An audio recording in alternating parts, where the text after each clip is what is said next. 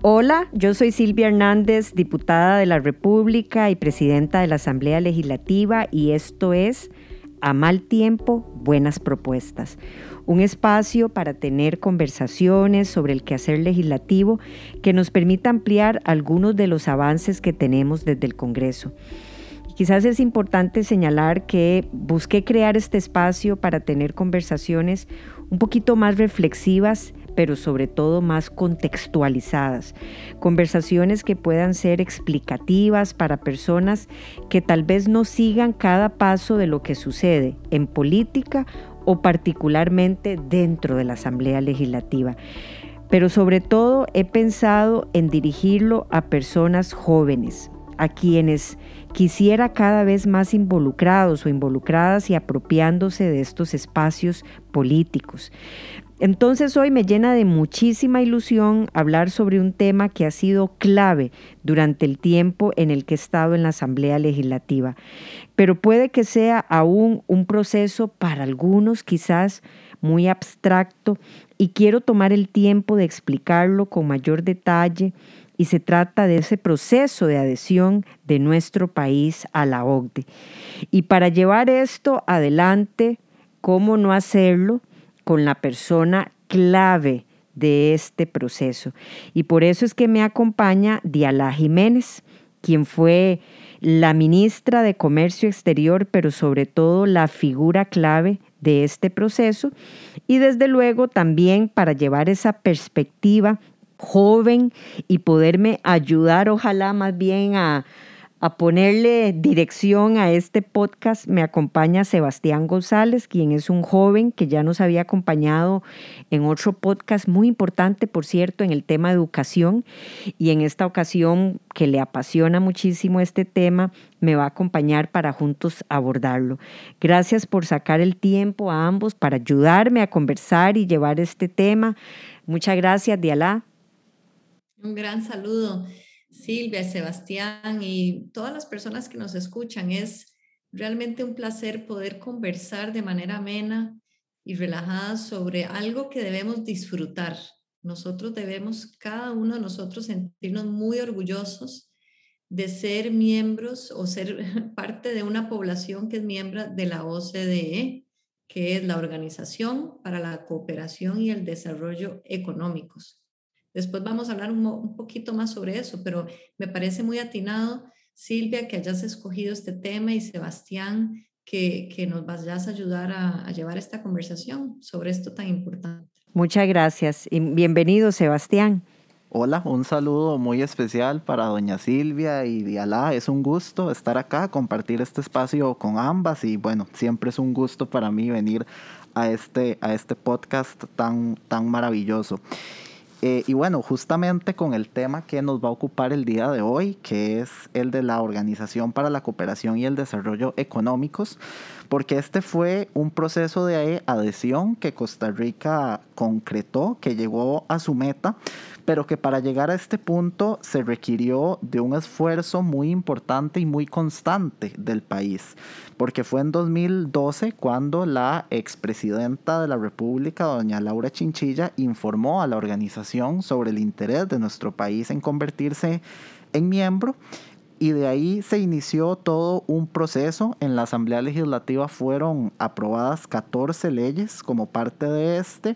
El país atravesó 22 comités de diferentes temáticas y finalmente en, en el año 2020 es invitado a convertirse en miembro de la organización, la OCDE, que tiene como lema mejores políticas para una vida mejor, frente a lo cual podemos pensar de muchísimas formas en las cuales nuestra incorporación a la organización impactará la vida de las personas e impactará en el bienestar de nuestro país.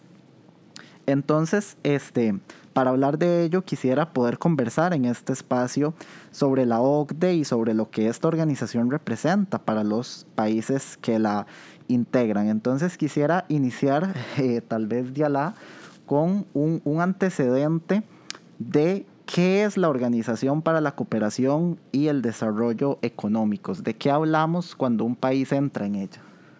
Sí, es una organización como otros organismos internacionales que se compone de varios países los países eh, miembros originales eran Estados Unidos y algunos países de Europa, lo, que entonces era Europa Occidental, que después de la Segunda Guerra Mundial, a raíz de la ayuda que les quiso hacer eh, a los países europeos el gobierno de Estados Unidos para reconstruir la infraestructura en gran medida, eh, pues mediante el plan Marshall, pues se unieron y pensaron que la mejor manera de recuperar Europa y recuperar eh, la economía global era uniéndose en una organización para la cooperación que buscara el desarrollo, sobre todo económico, que buscara el crecimiento económico como un eje importante para el desarrollo después eh, social, obviamente, y que eso, esa organización entonces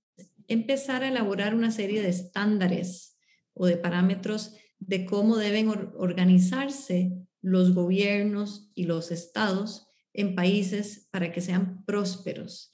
Es una organización entonces bastante selectiva, si se quiere. Es una organización a la cual no cualquier país puede entrar eh, y puede, por lo tanto, adherirse a este tratado internacional mediante todos los procesos legales y jurídicos de cada país y de la misma organización, sino que los países tienen que pasar por un proceso eh, y un examen previo para que puedan tener esa admisión. Es, yo lo quiero comparar como un gimnasio, eh, un gimnasio donde usted como persona quiere obtener el mejor resultado en la salud porque un gimnasio de hoy no es un gimnasio de antes, ¿verdad? Es donde a usted le van a dar una evaluación nutricional, una evaluación de, resistencia, de toda la toda naturaleza de cómo está funcionando y le van a poner metas. Y usted las va se va a unir a un equipo y va a ser socio de ese gimnasio. Em, pero para entrar, a diferencia de muchos gimnasios donde solo piden que usted pague, usted no necesita solamente tener dinero, usted necesita cumplir con otros aspectos. Y en esta organización, lo que se busca es no solo mejorar el estado que entra, cada uno de los estados, digamos yo, cuando voy a buscar entrar a un gimnasio, quiero mejorar mis condiciones, de salud, mis condiciones físicas, mis condiciones incluso mentales, porque la salud mental también es importante, sino que voy a buscar trabajar con todo el equipo para publicar las mejores prácticas, las recomendaciones que entre todos vamos a darle a todas las demás personas. Entonces es una organización que elabora y desarrolla mejores prácticas para que los gobiernos, incluso los gobiernos que no son miembros, vayan adquiriendo maneras mejores de hacer la política pública. Y les voy a dar un ejemplo. La OCDE es pionera y líder en los temas tributarios. Quizá algunas personas que nos escuchan han oído de esto del impuesto mínimo global. El impuesto mínimo global es un tema que es bien técnico y que Silvia conocerá mucho mejor que yo, pero que se está poniendo la discusión por parte de la OCDE, pero en realidad que le va a tocar a todos los países. Entonces, lo que busca esta organización es que sus miembros lideren las discusiones, cada uno lleve lo que sabe de esas materias, cuál es su experiencia, pero que esto, esta conversación sobre los diferentes temas importantes de gobiernos se haga más pública y que impacte positivamente a todo el mundo. Esta conversación, y ya para ir terminando esta parte, Sebastián, en este gimnasio esa conversación se da entre miembros que cumplen ciertas cualidades. Yo les decía que no es suficiente el dinero. Usted no solo tiene que demostrar que puede pagar la cuota o pagar una cuota que además es única. Cada persona o cada estado paga una cuota proporcional a su PIB. También usted tiene que ser un país democrático. Usted no puede ser este, un país que no crea en la democracia y que no viva la democracia y que no tenga un sistema democrático de división de poderes, de elecciones. Y lo otro es que usted tiene que tener un país abierto al comercio internacional. Eso es fundamental para la OCDE porque la filosofía de la OCDE es cómo aumentar la prosperidad mediante el intercambio y el flujo de bienes, de servicios, de capital. Y eso es, son dos, yo diría, dos aspectos intangibles o dos valores muy importantes que se busca tener por parte de los miembros nuevos en esa organización. Eso me parece sumamente importante tener este contexto que nos da Dialá, porque cuando hablamos de buenas prácticas, de mejores políticas o como lo dice la OCDE en su lema, una vida mejor, entonces eso efectivamente implica reformas o cambios que se dan o que se traduzcan en la realidad de los países. Entonces, en ese sentido, yo creo que es de suma importancia tener una conversación como país sobre el impacto que pertenecer a esta organización eh, va a tener en la vida diaria de las personas eh, costarricenses, porque la OCDE nos habla de diferentes temas, como por ejemplo en este contexto de pandemia de un futuro que tiene que ser digitalizado, pero además inclusivo, como la brecha digital ha afectado especialmente a personas jóvenes en este contexto. También nos habla de otros temas claves que tienen que ver con el empleo, el empleo de las personas jóvenes, como la educación va a ser una herramienta fundamental para salir de la crisis que estamos viviendo producto de la pandemia y de las desigualdades que ha exacerbado la pandemia. Entonces, tal vez, doña Silvia, cuando reflexionamos cómo nos ha beneficiado hasta el momento, cómo nos va a beneficiar a, futuro como país pertenecer a la OCDE, cómo se traducen estas buenas prácticas en la realidad de, de nuestro país. Sí, eso, eso, Sebastián, es importante y yo más bien me monto en el ejemplo tan potente que trae Dialá sobre cómo contribuir a la salud de un país. Y eso significa cómo mejorar la calidad de vida de todas las personas y qué puede hacer la OCDE para ese objetivo, porque las personas probablemente creen que es una especie de certificado o es una especie de membresía que se queda en eso. Y yo creo que ahí es donde hoy tenemos esa posibilidad de aclarar que jamás, que es muchísimo más, y bueno, ¿cómo lo hacemos? ¿Qué significa? Entonces, primero, quiero también retomar algo que dijo Diala, que la OCDE es un referente, esta organización que agrupa países alrededor del mundo y que ya ya nos dijo qué tipo de países además pueden ser parte de la organización. Eh, la OCDE es un referente en temas tributarios y quiero decirlo porque a veces se nos queda esa idea de que solo ve esos temas. Es un referente por el tipo de temas que se están abordando a nivel país, pero vos eh, iniciaste con lo de los 22 comités. La OCDE no ve únicamente temas económicos, ve temas que están relacionados con el día a día de las personas. Salud, agricultura, temas de pesca, por ejemplo, educación, gobernanza, y la gente dirá, ¿qué es eso de gobernanza? Bueno, cómo se conforman a lo interno de los países las juntas directivas, qué tipo de transparencia o de escrutinio o de publicidad o cómo es que se hacen esas elecciones. Hay 22 comités distintos que se evalúan y yo quiero tocar uno o dos ejemplos para contestar esta pregunta de cómo nos beneficia, o sea, cómo una persona que hoy nos escucha, una persona joven, o una mujer que está terminando su colegio o está en la universidad diga, bueno, ¿yo cómo me voy a beneficiar de todo este proceso del que tanto hablan? De forma muy reciente, eh, escuchamos cómo el Estado de la Nación presentó su último reporte del estado de la educación. Y yo quiero empezar por ahí, porque el día que lo vi, eh, que me conecté a escucharlo por la temática tan importante, me llamó muchísimo la atención que por primera vez empezamos a tener diagnósticos nacionales en donde de forma obligatoria la referencia son los países de la OCDE. Y por ejemplo nos decía la tasa de cobertura respecto a otros países y decía cómo el porcentaje de personas de 25 a 34 años tienen hoy educación superior En promedio, el estado de la educación muestra cómo los países de la OCDE han ido pasando de un 26% a un 45%, o sea, que esa población de personas jóvenes por debajo de los 34 años alcanzan o no niveles de educación superior.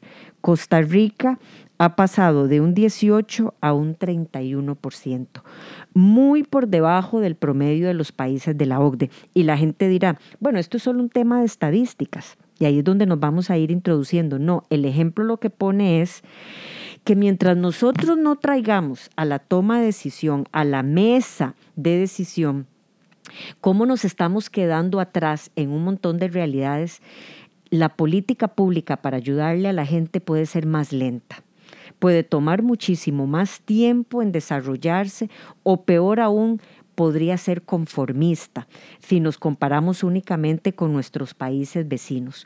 Hoy la OCDE hace, en conclusión, que muchos de estos temas que se exhiben como debilidades de nuestro país dejen de ser optativos y empiecen a verse como compromisos, que hay una enorme diferencia y sobre eso quisiera desarrollar más en el programa. Estos compromisos dejan de lado que algo parezca un pendiente opcional dejó de ser un pendiente opcional. Y ahí Diala nos puede ayudar muchísimo en, en, cómo este compromiso le va a ayudar a la calidad de vida de las personas. Perdón, yo nada más quiero complementar con algo muy importante y es que eh, además de que la conversación eh, tiene que ser alrededor de las recomendaciones o de la guía de la OCDE, las conversaciones entre los políticos, entre las cámaras, los sindicatos, los actores, la sociedad civil sobre los temas de política pública, yo creo que han ido y van a aumentar de nivel. ¿En qué sentido? En que ya ahora usted sabe Silvia, que usted con sus colegas van a, preguntar qué dice la OCDE, cuáles son las estadísticas, cuál es la data, cuál es la evidencia. Cuando usted habla de que, em, por ejemplo, la mujer está rezagada y hay mucha informalidad, usted, gracias a la data y a uno de los proyectos de ley que pasamos, que es fortalecer el sistema de estadísticas, usted sabe que el 51% de las madres hoy en Costa Rica están en la informalidad. Usted sabe que eso es un problema muy grande y, que, cuál es el tamaño del problema. Entonces va a empezar a traer a la mesa discusiones sobre la base de hechos y no necesariamente solamente de ideas o solamente de nociones o de ocurrencias. Usted va a tener que traer a la mesa eh, y yo creo que con ese cambio en la manera en que conversamos las personas involucradas en la política pública ya es un gran avance y de ahí yo creo que no nos vamos a devolver, porque me parece a mí que como hubo tantos funcionarios públicos involucrados en este, eh, en este proceso durante tantos años, ya lo dijo Sebastián, desde el 2012, como hubo tantas personas, eh, incluso en el sector privado y en otras agrupaciones y otros gremios, involucradas, hay un compromiso del que hablaba Silvia que va más allá de una, de una obligación legal, es un amor propio que nos tenemos. Yo creo que eh, al costarricense no le gusta verse de último en la lista en las estadísticas. Y ese amor propio que nosotros sentimos, y valga el contexto del bicentenario para recordarlo, es lo que debería llevarnos a movernos y, a querer que, nuestro que el prójimo esté mejor y usar la herramienta que se da en ese gimnasio o este centro de salud para que tengamos una mejor salud, ¿verdad? Yo creo que la conversación, incluso los medios de comunicación ya, ya muchas veces preguntan, ¿qué dice la OCDE sobre esto? ¿Cuáles son las recomendaciones? Y yo creo que eso es un gran aporte.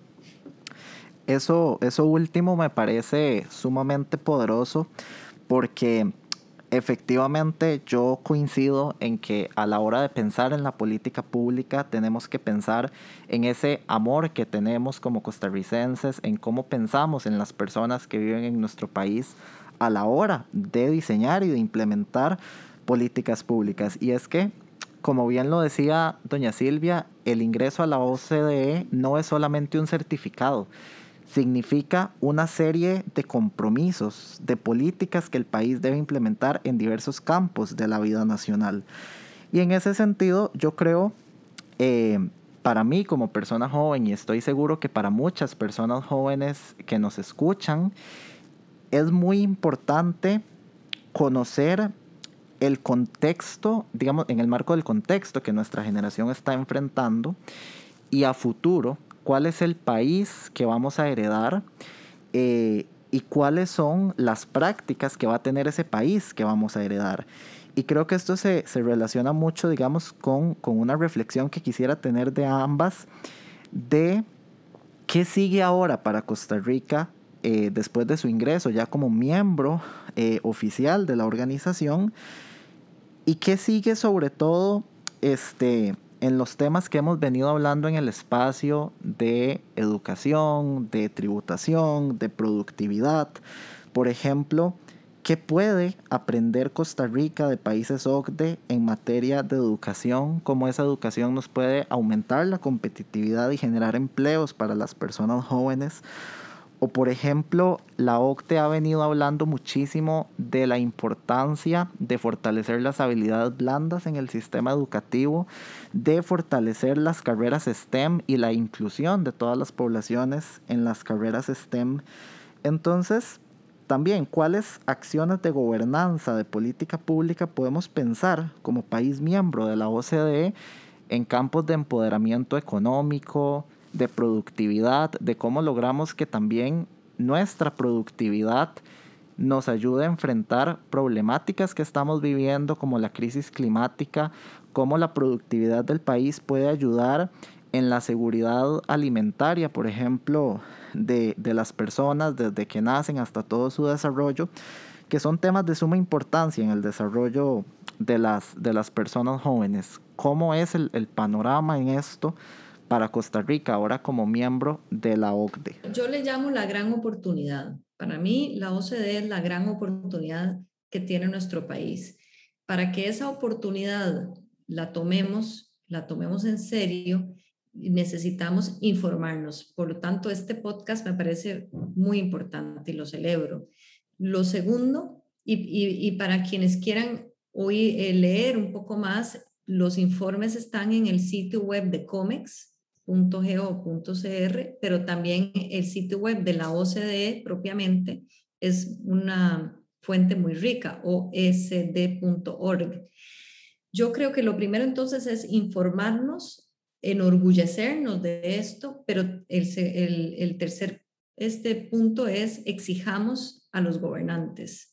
Ahora eh, nos toca a los ciudadanos exigir que la política pública se vaya definiendo con base en recomendaciones, en estadísticas, en ciencia.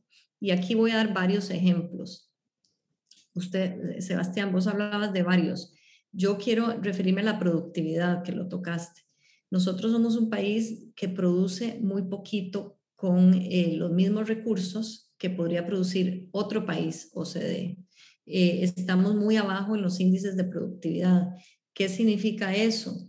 Eh, que necesitamos mejorar la competencia en los mercados para que haya más competencia y así las empresas, sobre todo, van a empezar a desarrollar con innovación, con eh, mucho más, van a ser más productivas. Y eso va a repercutir en la vida de todos nosotros. Las cosas, los servicios y los bienes van a ser más baratos y de mejor calidad. Además, necesitamos conectar la investigación y desarrollo con las necesidades del sector productivo. Eso es una recomendación de la OCDE. Nosotros hoy la investigación y desarrollo la hacemos desde las casas de enseñanza pública estatal. Silvia es una conocedora del TEC, ahí estuvo mucho tiempo, es una gran casa de enseñanza pero la OCDE nos dice, traten de conectar más la investigación y el desarrollo a las necesidades de las empresas, porque eso va a hacer más productivo y además nos dicen, traten de evaluar mejor desde afuera cómo se hace la investigación y desarrollo para ver si realmente está produciendo resultados.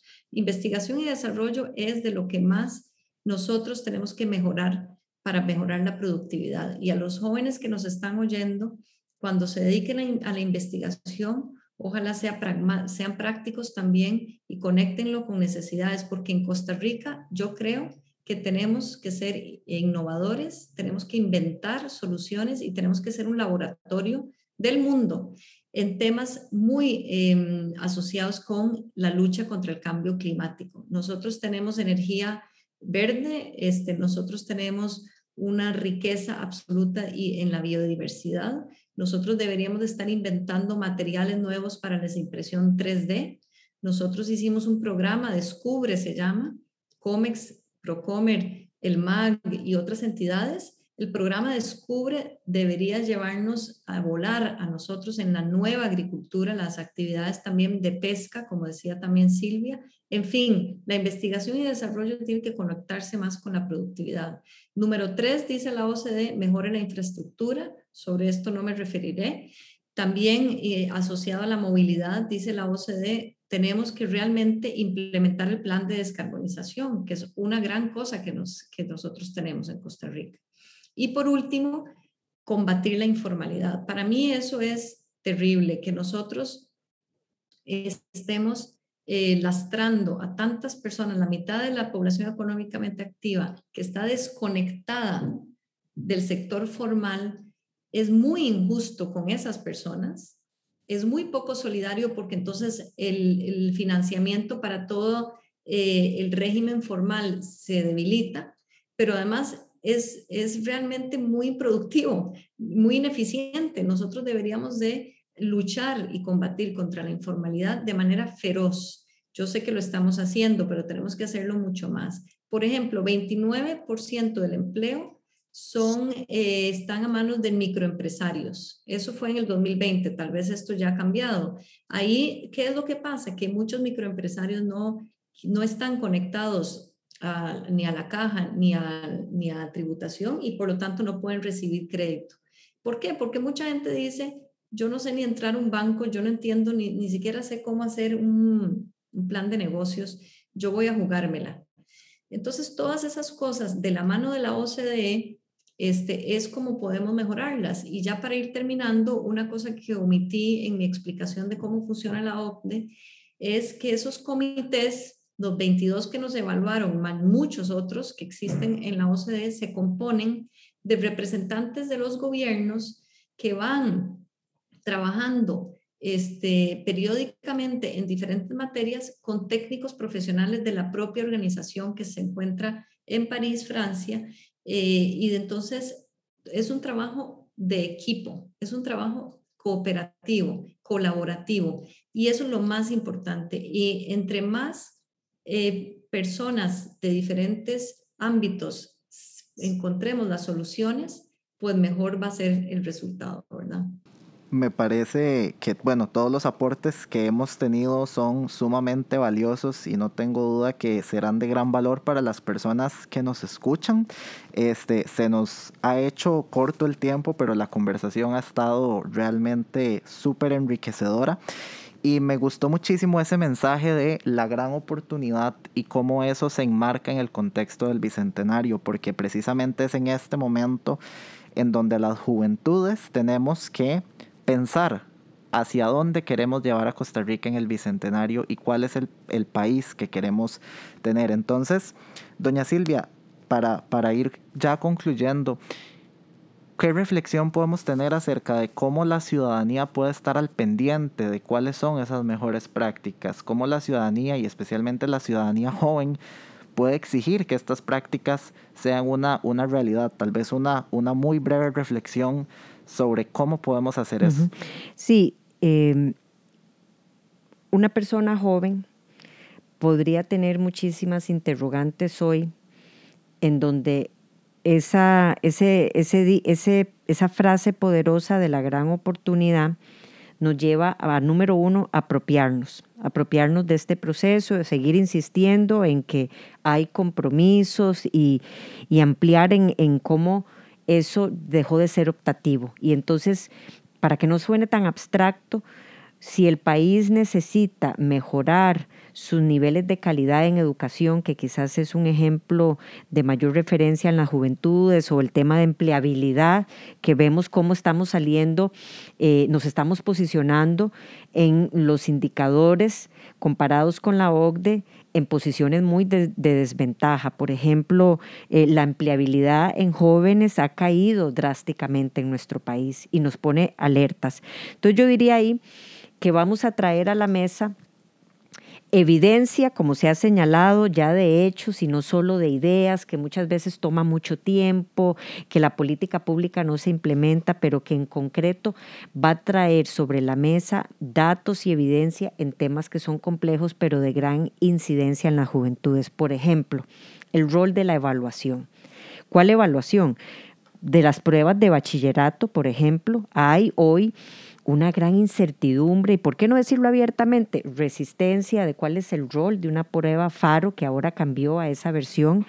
Hay una gran resistencia también sobre el tema del impacto en las pruebas PISA, pero no lo digamos solo sobre los estudiantes, también la prueba a docentes aplicarles a, a los docentes una prueba para que puedan dar enseñanza en jóvenes de mejor calidad. Esto es vital. Y como país muchísimas veces nos hemos enfrascado en una decisión de que aquello no sirve. Ese mismo informe del estado de la educación fue muy revelador en decir no podemos estar a ciegas. Y no podemos estar a ciegas en la toma de decisión. Por eso es que la evaluación es importante. No nos dice cuál cuál instrumento utilizar, pero debe existir una evaluación para evaluar a docentes, para evaluar la calidad de los estudiantes y hoy más que nunca en medio de la pandemia no podemos estar a ciegas. No podemos, si a ciegas significa no saber cuál es el nivel de em, vacíos en la enseñanza que están teniendo la niñez o la juventud de nuestro país y que por ende la brecha para empatar con la oferta laboral va a ser muy difícil. Entonces ese es el segundo tema, la inserción en, en el mercado laboral, en, ese, en esa posibilidad de encontrar trabajo por parte de los jóvenes. Muchísimas veces cuando descartamos cosas como la evaluación, después viene una enorme frustración, ni altas tasas de desempleo país, porque no hay un empate entre la oferta laboral y, las, y la demanda de esos estudiantes. Eh, y tercero, bueno, yo creo que promover investigación, desarrollo, como bien decía Dialá, es un tema vital para ayudar a, las juventudes y de eso podemos hablar después de la promotora de innovación, que sería lindísimo. En suma, yo diría que la gran oportunidad representa desde un ejercicio de palabras sencillas, acortar la toma de decisión política para traer a la mesa y quitar muchísimo el ruido ideológico, que no estoy diciendo que no es necesario, las diferentes posturas, pero ya no sobre lo que a mí me gustaría, lo que podría, lo que es, no, con la evidencia de estadísticas y de hechos probados, se acorta la respuesta y podemos darle a la ciudadanía una respuesta mucho más rápida y precisa de cuál es la política o de cuáles son los programas para los jóvenes para asegurarles un mejor futuro de empleabilidad. Y perdón, e ir modificándolos si es necesario después de la evaluación, porque todo lo de la OCDE es dinámico, porque es una eterna y constante reforma ya con eso termino, nada más quería agregar eso, porque no para aquí. Esto es una película, no son fotos. Sebastián, eso no es menor. Yo creo que esa es una conclusión que tenemos que dejar. Cuando decimos reforma permanente, la gente no puede pensar en el concepto de reforma en negativo. Reforma permanente significa un ejercicio en evolución que día a día va a ir adoptando a lo mejor. Si hoy tomamos esta ruta y mañana hay un ejercicio comprobado de una mejor ruta, hay que seguir con esa otra mejora y así de forma consecutiva, como en el gimnasio. Volvamos a eso. Cambiar las máquinas, exacto. Bueno, y es que efectivamente esto requiere un compromiso y una disciplina país de toda la ciudadanía, como la disciplina y el compromiso que hay que tener para tener resultados en un gimnasio. Yo he disfrutado muchísimo esta conversación con ambas y no tengo la menor duda de que las reflexiones son de un enorme valor en esta gran oportunidad que tenemos de cara al Bicentenario y en esta gran oportunidad que tenemos las personas jóvenes de imaginar y reimaginar también el futuro que le queremos dar a nuestra sociedad y a nuestro país. No, más bien agradecerles a ambos y eh, como esto es una reforma permanente, a lo largo de estos programas podemos ir desarrollando temas puntuales que la OCDE no nos va a decir haga esa ruta. Voy a poner un tema atrevido aquí que pronto vamos a escuchar, empleo público. La OCDE no nos va a decir cuál es la ley de empleo público, pero sí nos va a decir que un país no puede seguir teniendo comprometido el 80% de sus ingresos totales para cubrir salarios. Eso nos hace reflexionar de cuál es la ruta para que entonces un país tenga una mejor distribución y poderle cumplir a través del Estado al ciudadano a la mujer, al hombre, a los niños, a los jóvenes, con, un mejor ejercicio de asignación de recursos. Esas son decisiones que se han postergado en el tiempo. Cuando volvemos esas decisiones postergadas como compromisos, nos obligan a tomar decisiones. Sí, y perdón, para seguir con el gimnasio, si usted quiere de manera sostenida tener una vida sana y unos índices buenos de salud, usted no puede comer mucho más calorías y más grasa y más cosas de las, de las que necesita, ¿verdad? Y es parecido, eh, y por eso me gustó su palabra, Sebastián, con la disciplina. Esta ley de empleo público requiere de mucha disciplina de parte de todos, ¿verdad? Los actores. Y vendrán otras reformas para ir mejorando la gobernanza también de todas las entidades públicas, ¿verdad? Y eso son reformas constantes. Una de las grandes reformas que ha habido es en gobierno corporativo de las empresas del Estado y entenderlas como empresas del Estado, ¿verdad? En fin, esto podría darnos eh, toda la, podría pasar aquí todo el día nosotras conversando sobre esto. Pero yo creo que la, el, el, el cierre es que es la introducción de un montón de cambios que quizás no los vamos a entender como resultado de la adhesión de Costa Rica a la OCDE, pero que sí lo son. Yo les agradezco enormemente, Sebastián, gracias por liderar este tema hoy. Gracias, Dialá, por acompañarnos siempre con ese mensaje tan claro, pero sobre todo por el compromiso que se tuvo a lo largo de todo este proceso, que no fue nada fácil. Y bueno, yo feliz de compartir un mensaje más amigable para las juventudes, pero ojalá de reflexión potente sobre los compromisos que se adquieren. Muchas gracias. Muchísimas gracias tanto a doña Silvia como a Dialá y ha sido un gusto compartir hoy en este tema tan importante. Nos vemos pronto. Hasta luego.